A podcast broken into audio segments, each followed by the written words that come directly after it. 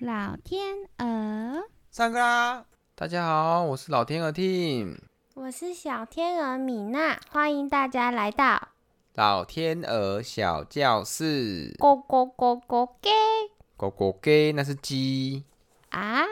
我们是老天鹅，老天鹅应该是啊啊叫，啊啊啊，啊啊啊！还是那是鹅哦，啊？随便。今天呢，我们要跟大家介绍拗音跟促音。拗音跟促音，拗音跟促音是什么呢？让我们来从今天的故事说起。因为啊，我终于把五十音全部学完了，恭喜！所以我就很开心的拿了一本日文书，当当，缓慢的阅读日本文字。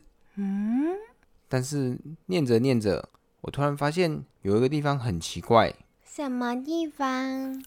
就是我们在写字的时候啊，照理说每一个字都会长得一样大，但是呢，今天我看到有一些日文的句子之间，有一些文字比其他旁边两侧的文字还要小，所以我就手刀的跑去找 Mina 问这是什么回事。找最可爱的小天鹅。没错，请解说。嗯，这个啊，就是我们的促音跟拗音了呀。刚刚老天鹅说的呢，就是非常非常典型的促音跟拗音。那它是什么意思呢？就像刚刚老天鹅说的，每一个人呢都穿着 L 号走在路上，他们都长得一样高。可是呢，不知道为什么有几个字呢，他们就都小小的，像小矮人一样，穿了 S 号走在路上。走在他们的中间，所以就显得特别的突兀。你说是不是？对啊，就看不懂啦。没错，那这个呢，就是我们的促音跟拗音。那促音比较简单，我们先从促音开始说起吧。促音呢，大家还记得“吃”吗？记得吃就是一个穿，那是我们的片假名的“吃”。那平假名的“吃”呢？挺假名的吃就是一个大嘴巴的吃。没错，那这两个“吃”呢，它都念“吃”嘛。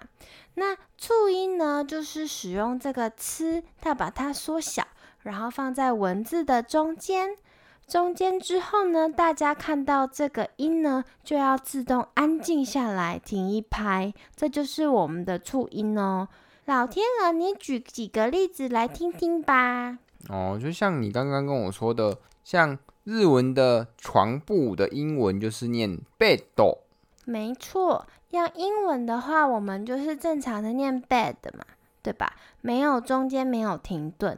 但是呢，因为我们中间放了一个小小的促音，所以我们中间要停一拍，那它就要念 bed，哦，so ga，不是 bed，是 bed 这样子的感觉，所以要停一个呼吸的感觉，没有错。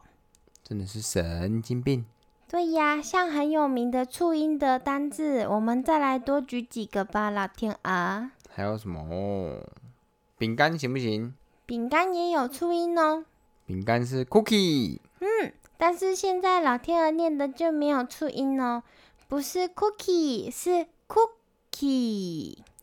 哦，这些日本人真是很讨厌呢。英文就英文，硬要给它改成这样，哎呀，这样比较好发音嘛，不要这样。好吧？促音就这样吗？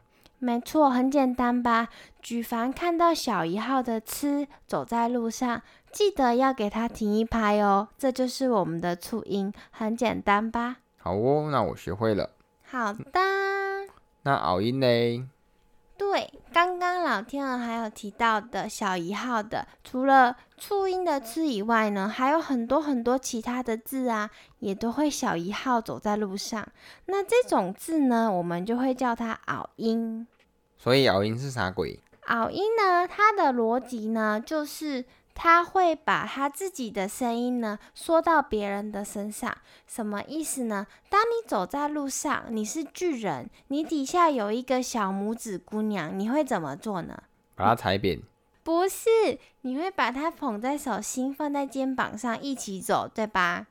是这样吗？你不会让它走在你的前面，你会把它带在身上一起走，这就是我们熬音的概念。什么意思呢？比如说，老天鹅，果汁的英文怎么说？ juice 没错，这就是我们的 juice。那如果在日文里面呢，想要发出这个一模一样的 juice 的这个音呢，就会发生一件很可怕的事情，那就是呢，我们的发音里面没有 “ju” 这个音呢。 ju 对耶，没有 ju 哎，那怎么办？